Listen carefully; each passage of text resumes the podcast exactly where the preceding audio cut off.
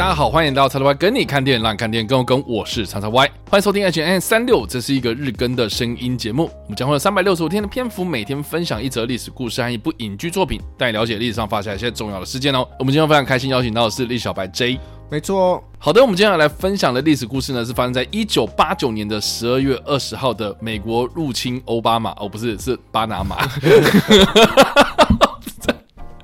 我真心觉得我们 H&M 到了最后一阶段，然后开始就是语无伦次，这样越来越强。对，越来越强。我们上次在讲什么？然后现在又在讲什么？好，总之我们现在来回顾的这个是美国入侵巴拿马的事件哦。那这件事情呢，这个就按照字面上就是美国入侵的巴拿马嘛。但是我不知道大家知不知道巴拿马这一个地区有什么非常非常重要的东西，而且我们之前在 H M N 三六五里面有提到过的一个东西。来，栗小白 J，什么？巴拿马。我想只想到他的总统，他跟我们很 有交情，对吧？没有，现在已经没有交情。以前有交情吗？以前有，现在不熟了。OK，就是我们之前有提到过巴拿马运河。对，那巴拿马运河其实是在一九零三年的十一月三号的时候呢，是美国他以这个武力作为后盾，就策动当时还是属于哥伦比亚其中的一个部分的巴拿马独立出去，所以后来呢，就是。这个巴拿马的共和国就成立了。那为什么美国要去干这件事情呢？其实一个非常非常重要的一个战略意义哦，也就是所谓的巴拿马运河这件事。就是说，巴拿马运河，我们之前在 H N 365的时候也有提到过，它是一个在美洲大陆中间哦，贯通加勒比海，也就是大西洋的一部分，到太平洋的一个很重要的一个隘口嘛。只要控制住这个地点的话，基本上呢，你就可以从中获取。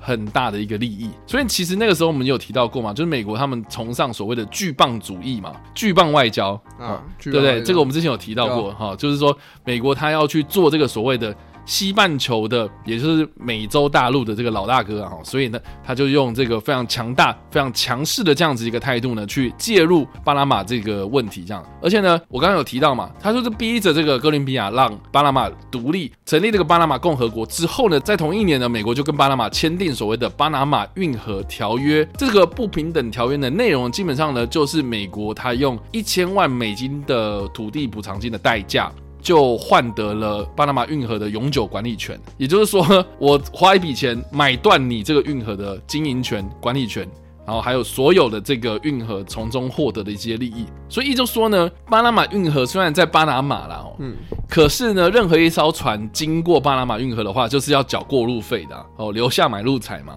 哦，所以呢，这些钱是赚到了谁的口袋？巴政府当然是美国啊。啊，所以因为美国用这个经营权嘛，所以意思说巴拿马政府他们并没有因为我的国内有这个运河而致富，对，应该要致富，但他没有。对，所以其实这个巴拿马运河条款在二十世纪初，也就是一九零三年的时候签订的，对于巴拿马来说啦，哦，其实是非常非常不公平的。但是那个时候啦，我们刚刚有提到嘛，巴拿马之所以可以独立，很大原因是因为美国在支持他，所以其实。长久以来啦，巴拿马的政府啊，哦，他们的领导人呐，哦，基本上都是一些亲美人士啊。直到在一九七零年代的时候呢，巴拿马的这个军事强人叫做杜里和哦，他这个将军呢，就跟当时的美国总统卡特呢，就签署了一个新巴拿马运河的条约，就是史称所谓的杜卡条约。杜里和跟卡特嘛，杜卡条约。那当时呢，这个一九七七年所签订的这个杜卡条约呢，就废除了一开始所签订的那个非常。非常非常不平等的一九零三年的旧条约来承认巴拿马对运河的主权呐、啊，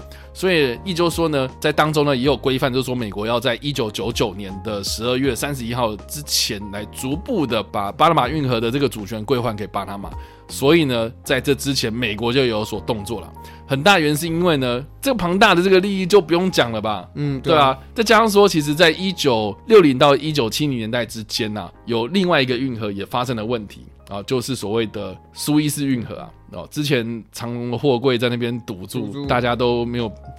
大家走不动了哈。对，那当时发生什么事情？就是说，苏伊士运河它基本上是在埃及。但是这条运河其实是英国人帮埃及他们去盖的，好，所以呢，类似的时空背景就是说，英国盖好之后，他也是声称说他有这个管理权、经营权，好，所以就当时这个埃及政府他们政变，然后换了一批人之后呢，他们就开始推动所谓的苏伊士运河国有化。也就是说呢，这个苏伊士运河明明就在埃及嘛，哦，也在埃及境内嘛，当时盖也是我们埃及人帮你。就是出来，这实际上出劳力嘛，你们是英国人就出钱嘛，他们现在都在坐享其成。然后这些过路费又收了贵桑桑这样子，然后我们所有的这个利益哦，我们埃及都没有被获得这样子，所以当时这个埃及的强人上台之后呢，就发动了一些呃比较武力性的手段，就迫使这个英国的当地的政府就是把这个苏伊士运河给转移出去啊，然后当时英国就非常非常震怒，呃，甚至还有就是引发了所谓的危机，好，这个就是史称的苏伊士运河危机啊，好，所以呢，当时的这个巴拿马的境内呢，其实也有多多少少这种声音，就是说。说，哎，我们看苏伊士运河有这样的成功案例啊，那我们是不是也可以争取一些这个所谓的权利啊？哦，所以呢，在一九八一年的时候呢，就是原本跟卡特总统签订这个杜卡条约的杜立和将军呢，他因为空难的关系。就过世了，然后当时的这个军权呢、啊，还有这个政权呢，就逐渐的转移到一个毕业在秘鲁军校的一个政治强人，也就是诺瑞加。那这个诺瑞加呢，其实也蛮有趣的哈、哦，他的身份是一个军人哦，嗯，但是呢，他曾经在一九六零年代的时候呢，以巴拿马军官的身份来台湾，嗯，受训，受什么训呢？就是受政战训。哦，其实呢，呃，这个美国的后花园呐，哈，就是中南美洲有很多很多的。所谓的独裁者啦，啊，或是一些毒枭啦，或是一些身份比较敏感的人，都有来台湾受过政战训练，这个都是公开的秘密。公开的秘密。对，因为美国他要去这个守住他自己的后花园，所以要培养自己的一些人脉啊啊，但是美国又不能直接这个光明正大去做这件事，对，不能在国内做这件事，所以就只能 就是跟他所谓的盟友，然后来做这个白手套。啊，所以台湾算是一个没有正式的外交关系，但是呢，多多少少呢，就是透过一些关系哦，就是来培养这样子的一个一些军官跟这些人才。所以当时的这个诺瑞加呢，就是有参加所谓远鹏班的训练哦。当时呢，他因为参加了这个政战学校的远鹏班训练呢，到了这个毕业之后呢，他就受这个美国中央情报局的吸收，就成为了他们的线民。在一九八三年的时候呢，就逐渐掌握到这个巴拿马的军政大权哦，然后就成。为了非常非常有名的巴拿马的独裁者，当时呢，这个一九八零年代中期的时候呢，诺加瑞呢也因为他的独裁啊，就引发了这个跟美国的关系恶化。这个就是美国入侵巴拿马的背景背景故事，我才讲到这边而已哦。所以我再帮大家讲一下，就是说巴拿马因为大家都比较陌生的一个地方啊，然后他他们的这些人啊关系什么的，其实非常非常的复杂哦。所以你可以看得出来说，这个美国它其实觊觎的是。这个巴拿马运河的庞大利益，然后呢，开始就是安插一些什么政治的方式啊，然后就是种种手段这样子，打着这个民主自由的大旗哦，就是要说我们要推翻这个独裁者，所以就在这个时候，一九八九年的十二月呢，就入侵了巴拿马。这个就是美国入侵巴拿马的这个表面上、台面上跟台面下的这个还有非常错综复杂的关系。所以，借由这次的这个入侵行动，其实过了十年啊、二十年啊，你可以知道说，有很多人就是说，哎，你看美国都在搞这一招。哦，就是用什么什么理由，然后要去颠覆对方的这个政权，然后呢，再去扶持一个所谓的亲美政权来当我的小老弟，然后我就可以哎从中获得这样子一个经济利益，这样，所以这个就是 蛮受争议的部分啊。对，那这个的事实是怎么样呢？就是说，在一九八九年的十二月的时候呢，美国他们就对巴拿马呢实施所谓的入侵，那他们就派出了这个海军陆战队跟美国陆军的这个突击队去突袭巴拿马，而且非常非常快速就取。得了胜利，而且还俘虏了我们刚刚所提到的这个诺瑞加，而且呢还解放了所谓的巴拿马国防军哦，而且呢刚好啊哈这件事情呢其实是在巴拿马运河条约签订之后，就是所谓的新条约签订后的十年所发生的事情，所以你就可以知道说，就是美国他们为什么会要在这个时间点取得这样子的一个胜利哦，很重要的原因是因为他们怕就是在一九九九年的时候呢，这个巴拿马运河就被转移回去了嘛，对，所以呢这一起行动呢。被美国称之是所谓的正义之师行动，Operation Just Crusade 啊，好，所以就是有点像是圣战的意思啊，就是说我是正义的那样一方，可是听起来蛮讽刺啦，哈，就是说你背后其实是为了巴拿马运河，然后去入侵人家国家，然后人家确实也被你入侵了，也也被你颠覆了。然后这个诺瑞加最后真的还蛮惨的哦。当时呢，他被美国这个逮捕之后呢，就以这个洗钱呐，哈，为这个哥伦比亚毒贩洗钱的这个罪名呢，就宣判他七年有期徒刑，而且呢还冻结他的这个账户。这个审判呢是到二零一零年的时候才有这个结果哦，所以其实你都知道说其实很惨啊。一九八九年的一路到二零一零年的时候才有审判结果，嗯，然后到二零一一年的十二月的时候才从这个法国的法院回到巴拿马服刑，才开始服刑。对，才开始服刑，而且二零一一年我说他回到巴拿马服刑嘛，他到二零一七年的时候就因为脑溢血的关系，就送医院，然后陷入昏迷。他一开始是三月的时候脑溢血，然后在五月的时候呢就病逝了，这样享寿八十三岁啊。所以其实你知道啊，一九八九年他被逮捕，二零一零年他被审判，二零一七年的时候他过世，哇，他人生大概快要二十年的时间。都在监狱啦，都被逮捕的状态啊，就是在啊要被限制自由的。对啊，不生唏嘘这样。嗯，所以呢，你可以知道说，其实现在然后这个巴拿马运河呢，它的管理者呢，确实是巴拿马政府啦。但是呢，这个实际上的巴拿马跟美国其实是存在着一个非常非常非常微妙的一个关系。所以很多人都说，这个诺瑞加啊，这个独裁者，他其实。蛮可怜的啦，因为一开始你是受美国中情局所扶持嘛，嗯，然后你后来这上台之后呢，哦，也被当作是所谓的美国的小老弟，然后呢，当时在国际上啊，甚至是那个美国的前总统布希啊，他就有说啊，这个诺瑞加其实就是美国的流氓啊，美国人底下养的狗，美国人所拴住的一个流氓。就是说，他上台之后呢，就有采取很多那种强硬的手段，就是要求美国说，你要把这个巴拿马运河给还给我哦，所以就跟美国的关系恶化，所以还导致说哦，美国不得不出兵来把你这个明明就是我养的狗，你现在要叫它小这样子，把它给除掉这样，所以这个其实是对于美国人来说是一个蛮黑历史的一件事情这样。所以我觉得蛮有趣的，就是说它虽然是一个军事行动，或者表面上是一个军事冲突，然后，但是它其实背后是一个非常非常庞大的经济利益跟这个政治角力的关系，这样。好，所以我觉得这个也是后冷战时期的一个蛮有趣的国际形态。就是说我可以用很多的不同名义出师有名，然后但是实际上呢，我已经算好，比如说我征服你之后，我可以得到多少钱哦，就算是我现在花这个军费啦，哦，花这些兵力啊，然后去入侵你们的国家，有些损失，哎，可是之后我赚到的东西可以把它补回来，甚至更赚更多，哦，这个就是我觉得现在的战争 蛮有趣的一个形态，这样子。好了，那有关于这个美国入侵巴拿马的电影呢，有哪些呢？其实近期啦，在二零二二年的四月的时候，在台湾有上映，叫做《玩命猎杀》，听这个名字就还蛮逼急的这样。听起来完全不会联想到这件事情。呃，对，然后他是这个《快客杀手》的导演马克奈维戴他所执导的片子，那由谁主演呢？就是梅尔吉伯逊。哇，那这部片子它的故事基本上呢，就是描述说这个美国在入侵巴拿马之前。的半年，美国他们在策动这一起入侵行动，然后呢是用这个所谓的呃间谍啦、情报战的这个角度，然后去切入这个巴拿马入侵行动的故事。那他故事的焦点主要就是聚焦在由梅尔吉伯逊跟科尔豪瑟这两个人呢所饰演的美国人，他们去巴拿马进行卧底行动。在里面呢，就是获取一些情报啦，然后去卧底啦，然后然后去潜伏在他们这个社会之中这样子，然后呢，到了这个美国入侵巴拿马的时候呢，他们就可以就是哎做一些辅助的工作这样子，所以呢，哎这个算是以这个谍报的角度，然后去切入这起事件了。但是电影的评价非常非常非常的差，在 IMDB 上面的分数只有三点四，太惨了吧？超惨，惨到爆。虽然能预期版应该就不会都太好。因为听这个片名就很不，应该四点五之类的。谁知道不知道为什么就，但是好像也不不意外。现在的梅尔吉伯逊，对，呃，所以所以我非常不推荐这部片了。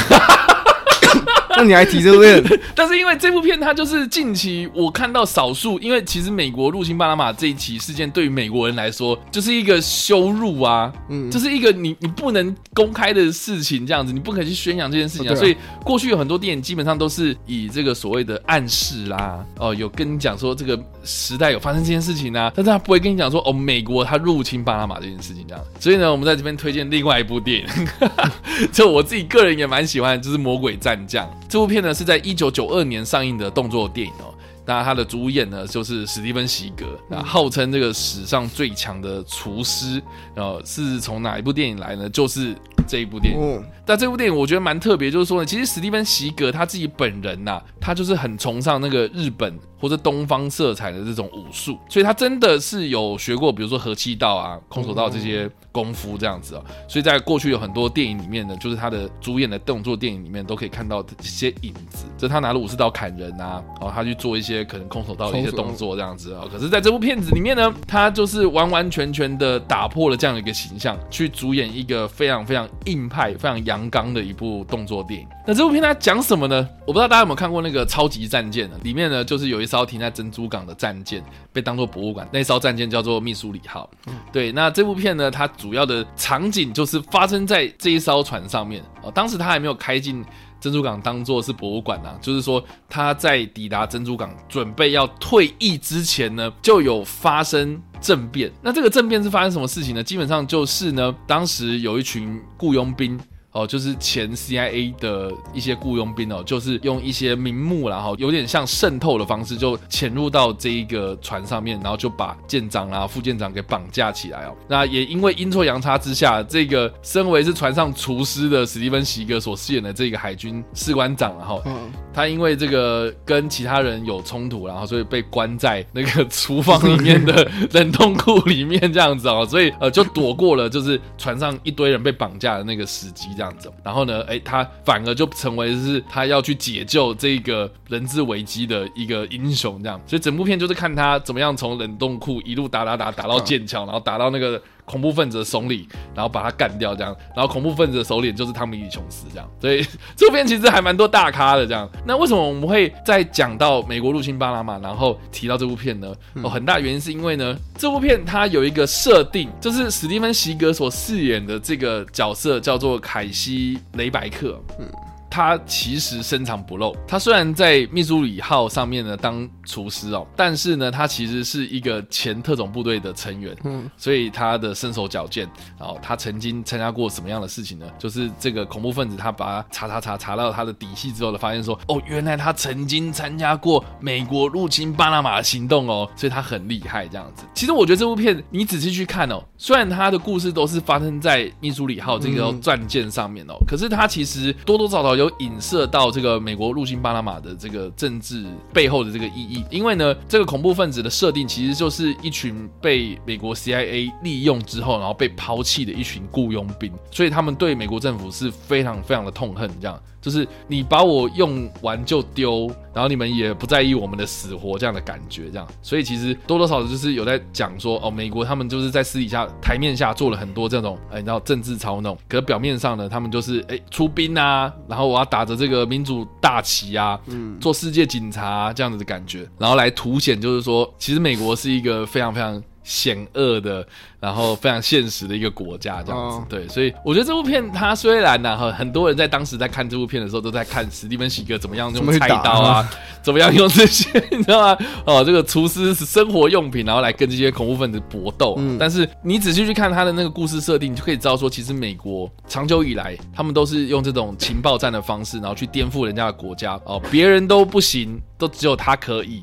啊，他可以就是出师有名。其他人就是邪恶的，你入侵人家就是好坏坏这样的感觉。这个也是为什么很多人就是很多动作片迷啊，他们在回头看这个动作片的历史的时候，就可以知道说，哎，其实九零年代到两千年之际哦，出品了很多很多这种非常非常经典的动作电影。呃，为什么呢？呃，就是因为他们的故事除了在看这些打斗之外，它其实背后是有传达了一些政治目的啊，或是在讽刺一些时事这样子哦。哦，所以大家如果有机会的话，真的可以看一下这个《魔鬼战将》。而且我记得《魔鬼战将》它有推出第二集，就是这两部片，其实就是第一集是在军舰上面，然后第二集就是在一台火车上面。火车上面的厨师，火车上面，呃呃，对，厨师，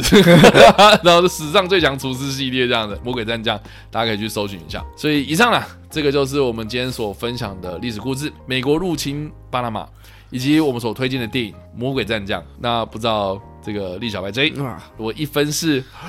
呃，五分是哇哦。那你会这次给几分呢？不是啊，就这样。这是一个叫什么？这叫做……对，表面上看到跟你想的不一样。哦，所以其实你内心澎湃，没有，应该说这是这是意想不到嘛？意想啊？什么意想不到？意意想不到我会推这部片，是不是？算是啊，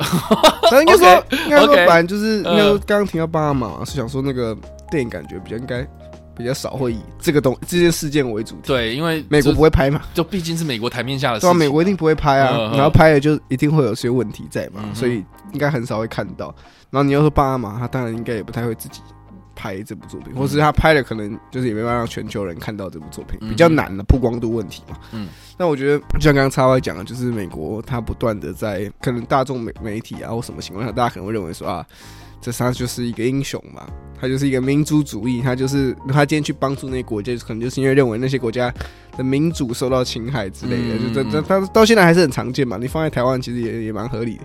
就是就是目前的大家应该对现在，我觉得现在的人可能对这件事情可能比较多那种敏觉性在了。嗯哼，可是相比，但但是可以拉回到历史，还从这件事情来看，得到美国从以前到现在，就是大家想到国家去帮什么什么国家，虽然大家会说啊，他可能是。出自于同情啊，出自于想要帮忙啊，但国家跟国家之间一定还是所谓的利益问题嘛。是啊，他说不然我帮你干嘛？我帮你难道真的为为了正义吗？不一定嘛，一定还是会有一些你可能你被打可能会影响到我的利益嘛。可是他叫正义之师行动哎，嗯，当然要取人正义啊，不然 不然你怎么不然大家怎么会同意？OK，这就是一个。包装嘛，OK，可以讲就是一个包装的感觉。好的，所以大家如果有机会可以去了解一下这个历史故事，还有我们所推荐的电影啊。那以上呢就是我们今天所分享的内容啦。不知道大家听完这个故事之后怎么样想法，或是没有看过这部电影呢？都欢迎在留言区嘛留言，或在首播的时候来跟我们做互动哦。当然呢，如果喜欢这部影片或声音的话，也别忘了按赞、追踪我们脸书粉团、订阅我们 YouTube 频道、IG 以及各大声音平台，也别忘在 Apple Podcast 三十八点上留下五星好评，并且利用各大社群平台推荐和分享我们节目，让更多人加入我们讨论哦。以上就是我们今天的 H N 三六希望你们会喜欢。我们下次再见，拜拜拜。